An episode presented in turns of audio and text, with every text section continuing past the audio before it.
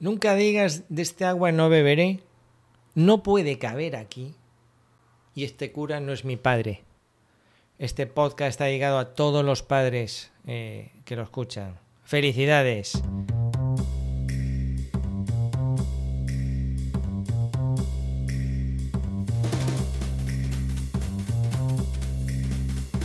Pero antes de empezar te recuerdo que en Aparejador Iván tienes formación de Presto, Revit, organización, página web, todo orientado a captar mejores clientes, aparecer y convencer gracias a tu página web y trabajar con menos estrés. Formación integral, tocando las distintas ramas que tiene tu negocio, cómo enviarnos presupuestos atractivos, cómo hacer unos 3Ds con lo que evitar problemas en obra, cómo hacer un estudio objetivo del presupuesto antes de convertirlo en presupuesto para tu cliente, muchos temas muy variados, formación constante todas las semanas, nuevos vídeos y soporte por WhatsApp. Y hablando de WhatsApp, ya está disponible el WhatsApp público en Aparejador Iván. Cuando vas a Aparejador Iván ya puedes comunicarte por WhatsApp conmigo. No es una llamada, pero tú puedes enviarme ahí un mensaje cualquier tipo de pregunta que tengas con respecto a la academia o con el alquiler de presto, ahí tienes tu WhatsApp, ¿vale? Eh, no entiendo bien cómo es esto del módulo de gestión. Pues oye, ¿me puedes decir más o menos cuánto me costaría alquilar presto cinco meses? Vale, yo te envío un enlace.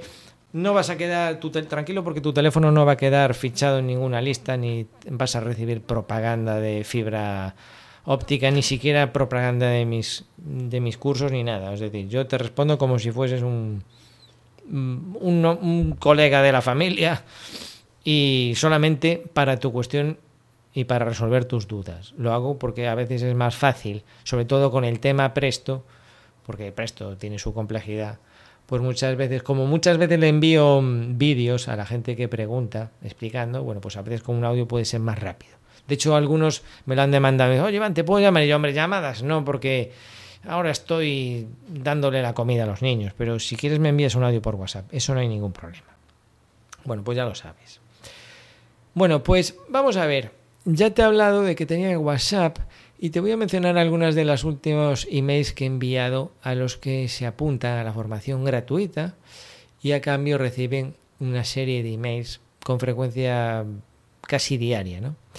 Vamos a ver. Por un lado, delgada, rubia y vestido rojo. Estar en el PAF. Hmm.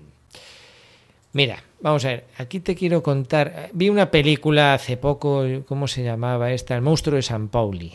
¡Buah! Te aconsejo que no la veas si estás cenando o si vas a cenar o si vas a comer. Yo no terminé de verla. Demasiado fuerte para mi gusto, ¿eh? O sea, mm, escabrosa es poco.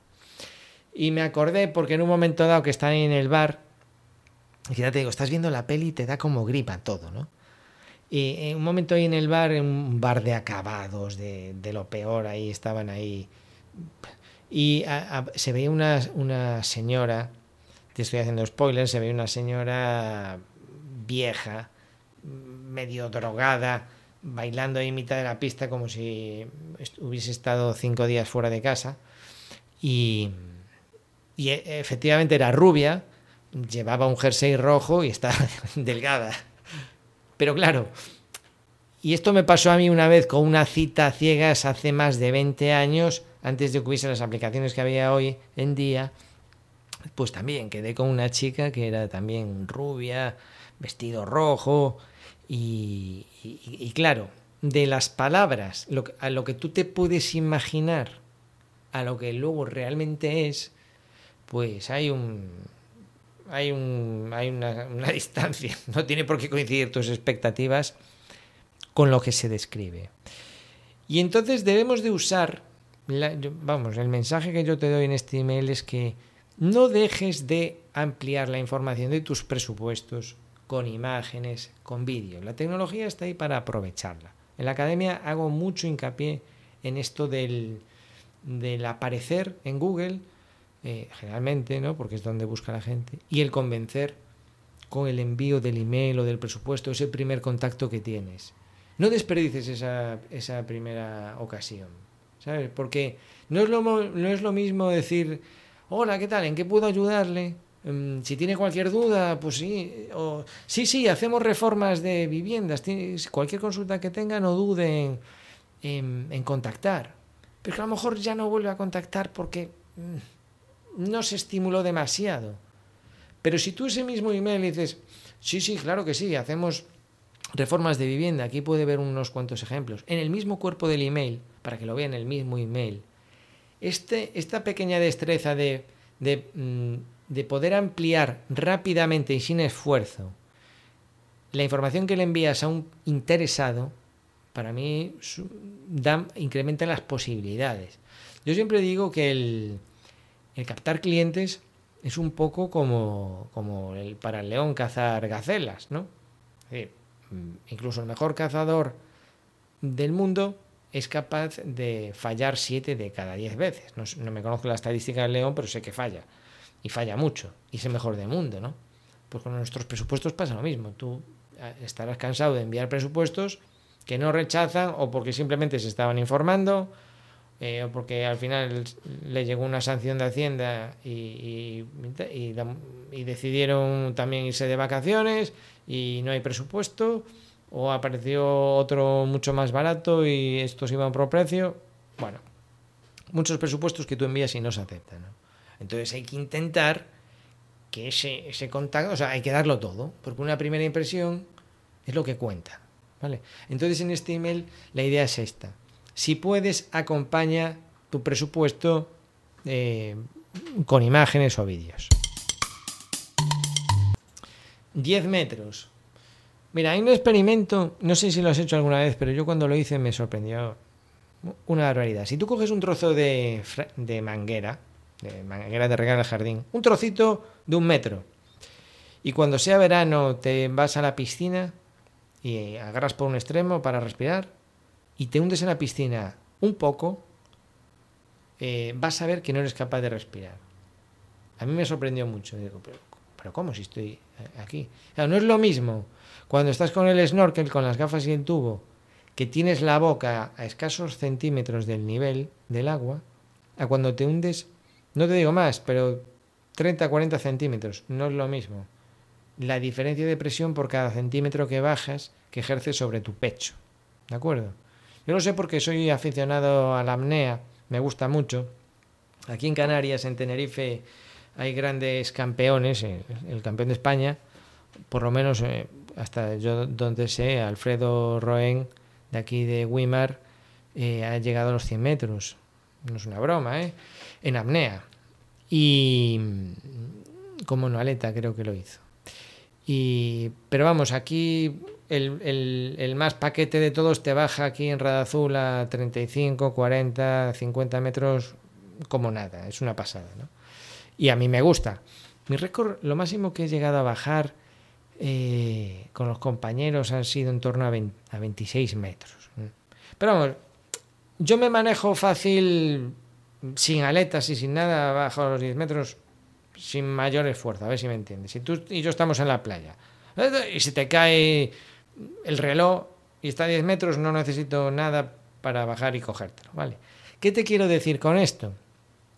Bueno, pues que mmm, hay, por un lado, el gran público, me estoy centrando en esto en la apnea, que no baja o baja dos metros, a mí me pasaba yo, una cosa que no he mencionado, yo para llegar a esto hice dos cursos, uno con Francisco Castro, con Paco, Paco Apnea, muy famoso aquí en el sector, fue récord de España también, y el segundo con William Trubridge, campeón del mundo, una pasada también.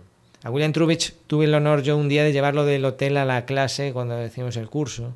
Hay un vídeo muy bueno en YouTube, el arco de Ahab en Egipto, eh, como se ve, el tío baja sin aletas, él es campeón del mundo sin aletas, a pelo. Y este lo hace en bañador ahí, con un par, ¿no? Y entonces eh, hay un arco, una, una especie de, agujero y, y, luego un arco en horizontal de manera que él tiene que bajar, creo recordar que son 38 metros, y luego desplazarse en horizontal. No, creo que son bajada 50, 58, bajada 58 y luego tiene que desplazarse en horizontal mm, del orden de 30 y luego subir. una pasada, ¿no? Él, baja a más de 100, pero claro, yo le pregunté, cuando le llevaba en el coche, le pregunté, oye, William, tío, el vídeo este, macho.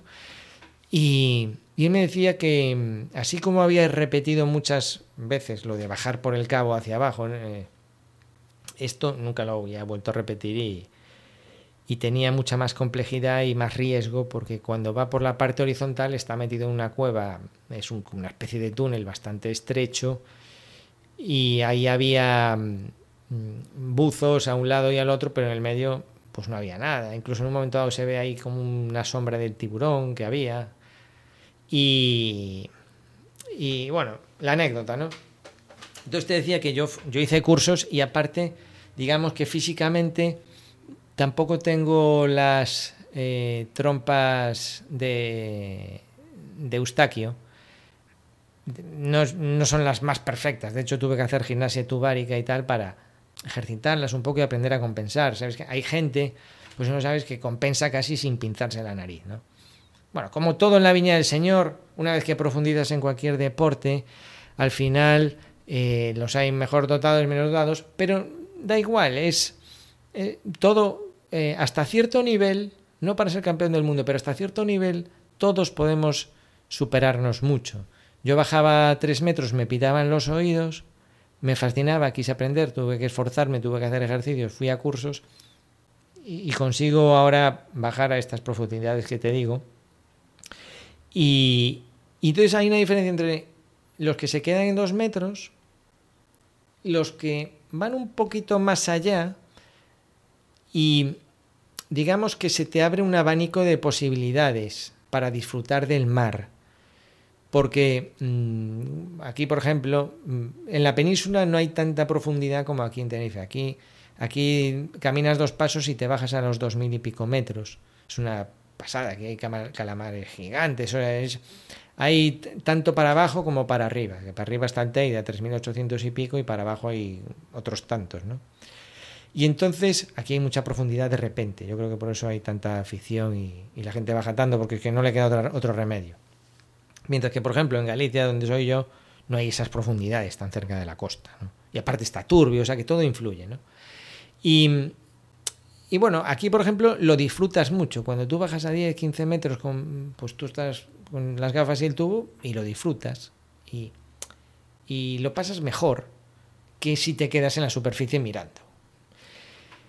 Y luego está el otro nivel, el nivel campeón, estos que te menciono, que van de 30, 40, 50, etcétera, para abajo, pero que ya implica casi, mm, es como su, no es su profesión, pero le dedican horas, mucho entrenamiento, ya tienes que tener unas cualidades excepcionales, etcétera, etcétera. Entonces yo creo que en los negocios, mm, a, poco que te pongas un poco como yo con la apnea, con el Revit, a poco que le dediques a Presto, a poco que le dediques al mundo web, no vas a ser un campeón del mundo en el caso de Revit no vas a ser un Turbo Beam Dynamo Project Behind, 5D, 6D, 7D, 8D, etc. ¿no? Eso está reservado para los, los privilegiados. Pero a poco que hagas tus pinitos con Revit, a poco que manejes un poquito el presto, a poco que te posiciones en Google, que subas unos cuantos vídeos en YouTube, algo que vas a hacer con poco entrenamiento, y si quieres en mi academia tienes formación, vas a disfrutar mucho de toda mm, de la profesión. O sea, como te decía anteriormente, el hecho de enviar unas capturas de pantalla en el email y enlazarlo con un artículo que tú tienes en tu página web y tal, lo vas a hacer con bastante soltura una vez que se aprende y te va a dar mm, mucha más profundidad, valga la metáfora, ¿no? en tu negocio. De eso va este, el mensaje de este artículo de 10 metros. Bueno, y he dejado para el final uno de los emails que se titulaba Planning bajo cero. Este es uno de los emails. Yo tengo una newsletter, entonces yo de vez en cuando le meto una sacudida. ¿Vale? a ver quién está bien agarrado y quién no. Y siempre salta alguno. ¿vale? Em, en este caso, este email pues pongo un poco, me, ¿cómo te diría yo? Me burlo de los planificadores. Y uso un lenguaje que no quiero... mm, es que la gente confunde a veces, ¿no? A veces la gente confunde un email que es una newsletter genérica con un mensaje privado. Yo, cuando, si tú te pones en contacto conmigo para alquilar, este además es cliente, contrato presto. Si tú te pones en contacto conmigo para alquilar presto por cualquier duda de academia, eres alumno, eres alumno, pues yo soy una persona normal como puedes estar viendo ahora. Te hablo, hola, ¿qué tal? No sé qué tal. Soy una persona educadísima, ¿eh? Y, mm, pero la newsletter es, eh, es, es marketing. Algunos no terminan de, de entenderlo. Es un marketing con el que procuro entretener o procuro echarte fuera. Es un filtro, ¿vale? Pero es un filtro al cliente que a mí me interesa. Esto es importante en los negocios. Es decir, en, todo negocio va a haber cosas que te gusten más y que te gusten menos. Un mensaje que muchas veces recibo de presto es, es que, jo, nos gusta mucho, pero es que es un poco, nos parece un poco caro. Y bueno, pues claro, precisamente porque es una muy buena herramienta y Presto lo sabe, puede poner un precio que a lo mejor a ti te parece caro y que no es el típico precio. Primero, mm, ya no puedes usar, el- o sea, te, has quedado con el Presto 8 pirata y claro, comparar el Presto 8 pirata que es gratis con el Presto 2021-03 que vuela velero bergantín y que te cuesta 50 euros al mes, pues claro, eh, la diferencia es infinito. De 0 a 50 es infinito la diferencia. Entonces, claro, bueno, sería 50. Infinito sería si dividimos. Sería 50, y claro, ci- 0 a 50, mm, claro. Entonces, siempre va a haber cosas que te gustan más o que te gustan menos, ¿no? Oh, me gustaría alquilar solo Costit un mes, pero no tener que alquilarlo los siete meses que tengo que alquilar el presupuesto. Bueno, porque, porque la empresa mm, mira su negocio y tiene salarios y mira su estrategia y cómo quiere trabajar. Yo la estrategia que utilizo en mi academia, como yo hago una, mm, o sea, yo me centro mucho en el cliente, soy yo, eh, aunque tengo más, mm, tengo una compañera en plantilla también, pero el que trata con el, con el alumno soy yo, ¿no? Entonces, para mí es importante qué tipo de persona entra en la academia. No puede entrar cualquier canchanchan. Vale, entonces mi forma de filtrar, digitalmente hablando, es la newsletter. La newsletter es para filtrar. Es decir, si tú te sientes cómodo, no digo que tú tengas que comulgar con todos mis pensamientos, pero tienes que estar cómodo. Vale, es decir, yo, yo puedo estar con, con mucha. se me viene a la cabeza un montón de amigos con los que no, no tengo por qué comulgar, pero me lo paso bien, o estoy bien, o perfectamente compatible. Vamos, sin ir más lejos, como mi mujer no comulgo en un montón de ideales eh, políticos, de la sociedad, de no sé qué, pero ahí estamos, con una familia tirando para adelante, ¿no? O sea, una cosa no quita la otra, ¿vale? Pero ella se, está claro que ella se tiene que sentir más o menos cómoda conmigo, porque si no, mal vamos. Y con los alumnos pasa un poco lo mismo. Es decir, porque, claro, yo lo que no te puedo pintar es un escenario idílico o una personalidad falsa y que luego tú cuando entres te chirríe.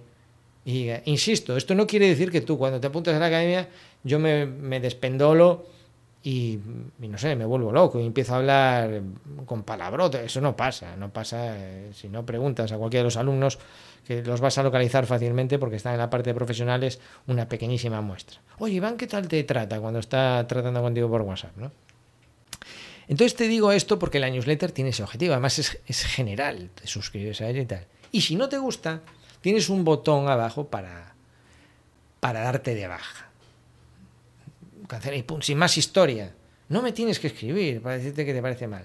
Pero vivimos un momento en la sociedad es que parece que todo el mundo se ofende por todo y que necesitan decirte que, le- que les ha parecido mal. ¿no? Mira, esto no me ha gustado. En este caso concreto, me dice, Iván, gracias por contarnos tu experiencia. Ni hola ni nada. Es este, este toque de superioridad, como te diría yo. ¿Qué es la diferencia entre la newsletter, que es una newsletter, a cuando tú llamas a una persona? Hola, tardes". Yo insisto mucho, esto se lo digo a veces. Tengo una alumna eh, de la academia, ya lleva un tiempo, le digo, oye, no se te olvide saludar que no dormimos juntos esta noche. Me fastidia mucho la gente que, que me escribe o se, dirige a mí sin decir, hola, ¿qué tal? Para mí es el básico la educación, lo que me enseñaron en casa. Hola, buenas tardes, gracias, adiós. Saludos cordiales. Vamos, el ABC de la comunicación para mí es esa. Entonces, eh, eso de, Iván, gracias por contarnos tu experiencia, parece como que mm, te están tirando un poco así de la oreja. Y, entonces me dice, pero tengo que decirte que hay algo que no me ha gustado. Entonces ahí me copia textualmente un párrafo de mi email, que precisamente es donde toda la gracia del email está en ese párrafo, a ver si me, si entienden. Es como si vas a contar un chiste y haces el preámbulo, la historia y tal, y justo en el chiste, em, que es donde está la gracia, luego alguien me dice y te dice, justo esta parte del chiste me gustó, que entonces no pillaste el chiste. O sea, no lo pillaste el chiste. Y luego me dice, te puede parecer un lenguaje coloquial, pero está totalmente fuera de lugar. Además es machista, das por sentado que los project son tíos. Estamos en el siglo XXI. No me envíes, por favor, emails con este tipo de lenguaje y sentido. Gracias y un saludo. Así, y se queda tan pancho. pero qué necesidad, te das de baja y ya está y te dejas de rollos, hombre. Sí, a ver, Tú te apuntas gratuitamente a un sitio. Esto es como si te apuntas a Netflix y empiezas a ver una película y no te gusta, como la que te digo yo del Sampoil. ¿Tiene sentido que yo le escriba al de filming y le diga, oye, mira, em, ¿qué tal? Eh, señor filming, em, gracias por compartir este, eh, las películas que pones, pero hay una que no me ha gustado. Y, tú no tienes otra cosa que hacer. la gente se aburre mucho y se ofende muy rápido. Se ofende Esto me pasa.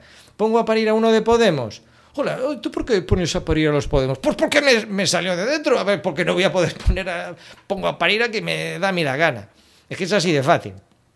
Y hago esto a propósito. Para que salte este tipo de usuario ofendido diga, che, eh, puedes hacer lo que quieras, puedes seguir alquilando presto, puedes apuntarte a la academia, pero ya sabes en dónde estás y ya sabes lo que te vas a encontrar. Porque claro, uno no puede dejar que vengan a su casa y te digan que las cortinas no le gustan. Es decir, no, ¿tú qué esperas que te conteste si tú vienes a mi casa y me dices que las cortinas no te gustan? Y esto es lo que está pasando en la sociedad con que ya no se puede decir la palabra marico porque tenemos que decir alumnado, no podemos decir alumnos. Esto pasa muchísimo con género. A mí es que me, mm, me llama mucho la atención cómo se va con el lenguaje transformado. Pues pónganse de acuerdo. Si quieren decimos todas a partir de ahora y usamos femenino. Lo que es una estupidez es de estar diciendo niños y niñas, profesores y profesoras, eh, aparejadores y aparejadoras. Parecemos retrasados hablando. ¿no? Pónganse de acuerdo. Quieren que a partir del 1 de julio de 2021 todo va a ser eh, acabado en A. Vale, si te vas a sentir mejor, yo lo prefiero porque soy un tío muy práctico. No quiero estas tonterías. Entonces, en este email, eh, para que veas un poco la gente cómo, cómo va, ¿no? Que a la mínima que intentas, te intentan meter en el redil de tú tienes, no puedes decir esto porque entonces eres machista y esto tampoco porque es políticamente incorrecto y tal. bien, esta es la buena señal de que el email funciona. Porque lo que no sabe el que me escribe, lo desconoce absolutamente, es que al mismo tiempo que recibo uno como ese, recibo otro que me dice, te felicito por el email. Por fin alguien que dice que las planificaciones no sirven para nada y son una payasada. Y dice, ole, no sé cuánto. Es decir, eso es el rollo. El punto es ese, identificar. Es un filtro. O sea, tú con tu negocio puedes permanecer plano y entonces eres invisible. O puedes, como hacía el padre de mi amigo Javier, que era informático, informático hace 30 años, que tiene mérito. Y e iba siempre con unas a las reuniones con los clientes con unas corbatas ahí de color violeta, unos, unas chaquetas con hombreras, un collar, no sé. Y era como, no sé, era súper moderno para la época, ¿no? Y tío, le iba bien el negocio. Entonces te digo, al mismo tiempo que recibo un email de estos, recibo un email. No seas eh, neutro entre un negocio. Esto no quita que todos podamos meter la pata, que un día eh, se, se, te apuras de frenada, esto no quita todo eso. Pero de ahí a que alguien te diga, oye, no me... primero que no le estoy escribiendo a él, estoy escribiendo una newsletter. Entonces yo no puedo empezar a filtrar. ¿Qué he hecho? Adiós, ya no te, no te quiero alterar tu sueño más. adiós, fuera. Ya le doy yo de baja, no espero que... Uf, es que a mí me aburre mucho este tipo de mensajes. De hecho, solo lo menciono para que lo escuches tú. Entonces, pueden pasar dos cosas. Que estés disfrutando mientras que escuches esto y que digas, así, así, a meterle caña a esto, no sé qué, no sé cuánto. Vale. Puedes estar neutral, ni te va ni te viene, esto aparte pues como ni te va ni te viene, no tienes por qué coincidir conmigo, pero no te molesta y puedes entrar en la academia perfectamente escuchando lo que estás escuchando, o puedes generarte rechazo. Con lo cual seguramente ya habrás ni estás escuchando el podcast o has dejado de escucharlo hace tiempo. Ese es el mensaje. Y este mail en concreto, el de, ¿cómo se llama? Planning bajo cero, que tuvo esta reacción. Ahí lo que estaba comentando yo, en planning bajo cero, bajo cero me refiero a bajo cero, cota cero, ¿vale? Estoy hablando de los terrenos. Mira, la primera obra que yo hice em, dio la casualidad eh, que era una obra donde em, era un terreno arcilloso, en un edificio de 67 viviendas, una cosa grande. Fue con el promotor con el que empecé a trabajar, estuve tres años y pico con él. Y era una obra en un terreno arcilloso muy complicado que al final llevó una cimentación con encepados. Cada encepado llevaba tres pilotes de diámetro unos 70 centímetros, de hormigón, hormigonado in situ, de estos que se taladran en el sitio y se hormigonan con el, el, embudo y todo esto. No sé si has hecho alguna vez una obra de este estilo. Y llevaba mm, unos 140 pilotes de estas características, no me acuerdo bien, una pasada, a 15 metros de profundidad. Y luego encima hubo que hacer un, muro pantalla en la parte alta de contención, con anclajes. Bueno, aquello fue, eh, después según ibas haciendo la excavación, tenías que ir parando para ir haciendo la viga de anclaje eh, en el muro pilotado, además de... imagínate empezar sin tener ni idea después de la carrera con ese tema. Vale.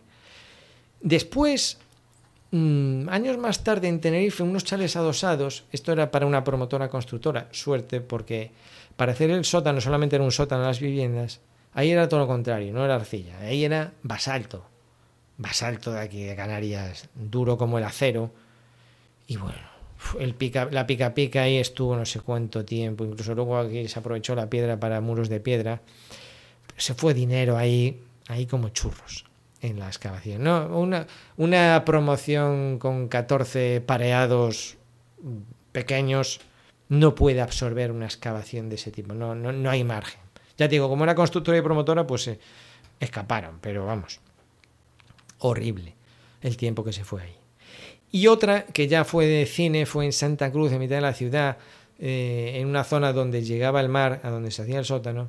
Tenía la complejidad ya no solo de que era en mitad de la ciudad, sino que era también en un barrio protegido y, con suelo adoquinado, entonces ahí había que pedir permisos a la policía local todas las semanas, actualizarlo para informar con las matrículas de los camiones que iban a entrar. Tú imagínate tener que estar pendiente de la documentación de los camiones, de las matrículas y, todo eso, y trabajar solo unas horas al día y tener bomba de achique, bueno, de, de película de terror. ¿no? Y claro, lo que te vengo a contar aquí es que las empresas de estructuras que yo he conocido, por ejemplo, no solían darte un precio cerrado en este tipo de obras hasta llegar a la cota cero. ¿Por qué? Porque nunca sabías que te ibas a encontrar.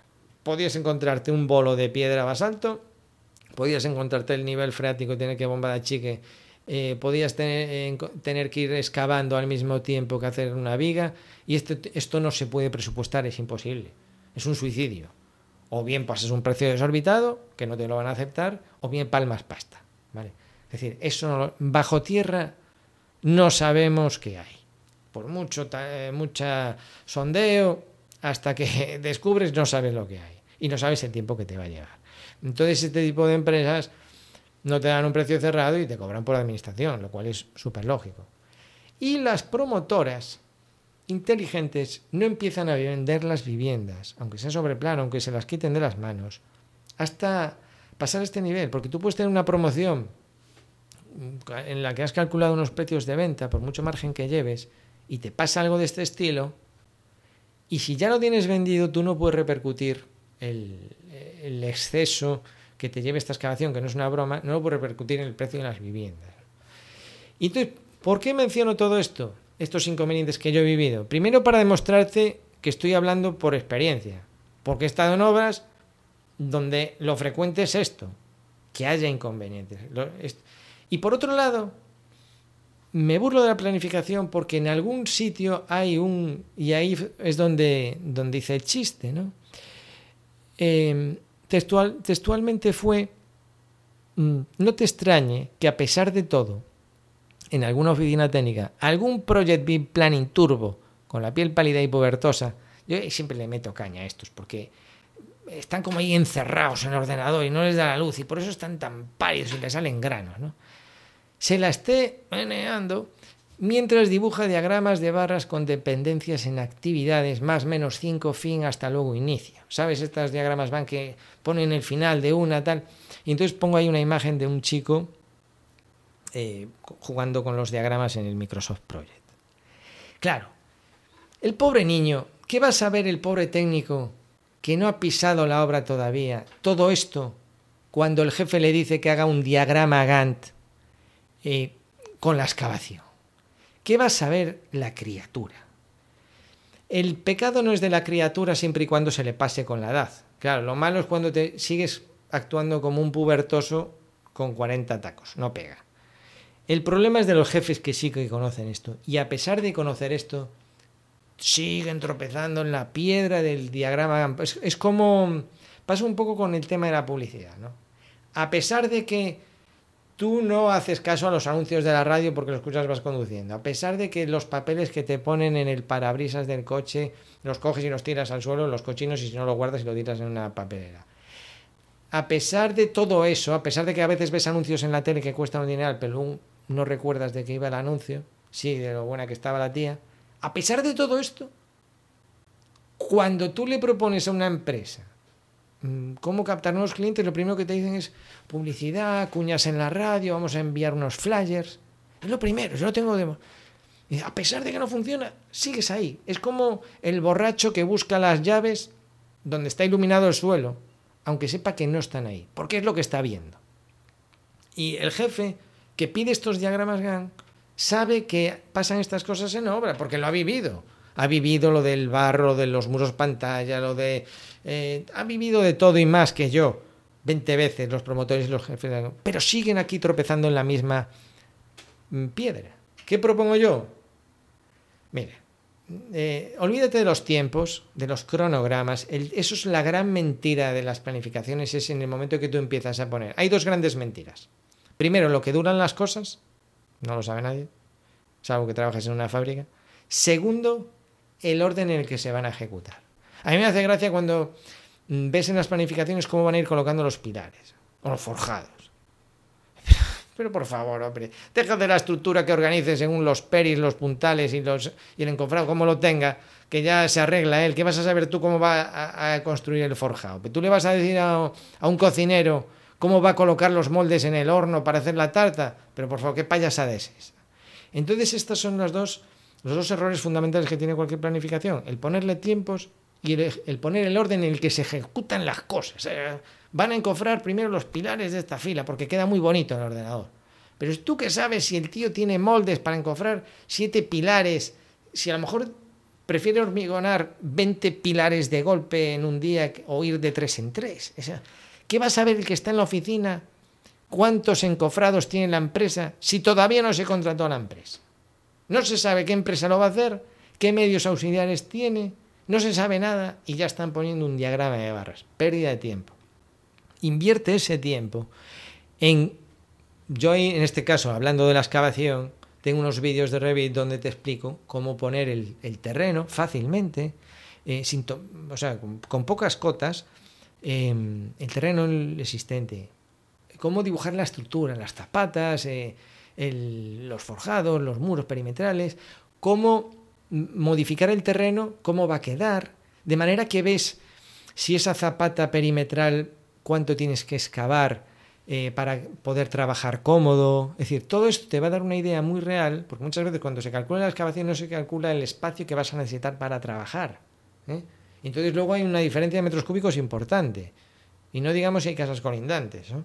Cómo tienes que trabajar y tal. Entonces, cuando tú haces este trabajo en 3D, em, consigues muchas cosas, sobre todo si se lo enseñas a las empresas que van a participar. Si se lo enseñas al de la excavación, te va a decir, ah, pero entonces por aquí, ¿cómo meto la máquina? Pues la metemos por aquí, entonces aquí no. Cosas que él sabe que tú no. Y eso lo descubre gracias a esa visualización 3D de algo terminado. Tú no le vas a decir al de la pala cómo tiene que entrar el camión marcha atrás por la rampa. Yo he visto cosas increíbles en esta obra de Santa Cruz de, del nivel freático y todo. Dije yo, pero ¿esto cómo va a hacer? Y el tío estaba tan tranquilo porque sabía. Yo he visto mm, cuando ves funcionar una retro, como una retro que está enterrada en el foso. Primero, ¿cómo metieron ahí la retro?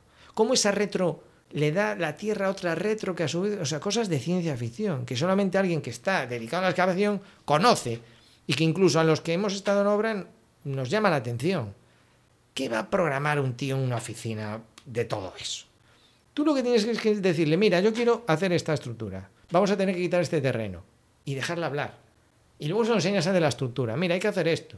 Y que te diga, wow, pero es que esta zapata, entonces hay que hormigonar esto, esto, porque si no hormigonamos esto, esto, ¿cómo llego hasta aquí? Porque si no el material... Es decir, surgen las cosas. Tú enseñas foto finish, foto finish de fase si quieres, no del edificio cuando están los cuadros colgados. Diseñas y para eso Revit es fantástico. Y para eso mis vídeos te explican esa parte en concreto. Te ves esos dos vídeos que mencionan en ese email y no hace falta hacer un Master BIM Turbo Planning. Directamente aprendes a hacer eso. Y eso te puede eh, salvar de muchos problemas en la obra que tienes ahora mismo y que estás eh, con ella. Así que ya sabes, si te interesa, tienes formación en la academia esperándote de este estilo. Si todavía sigues escuchando, claro. Muchas gracias por estar ahí. Nos escuchamos la semana que viene. ¿O no?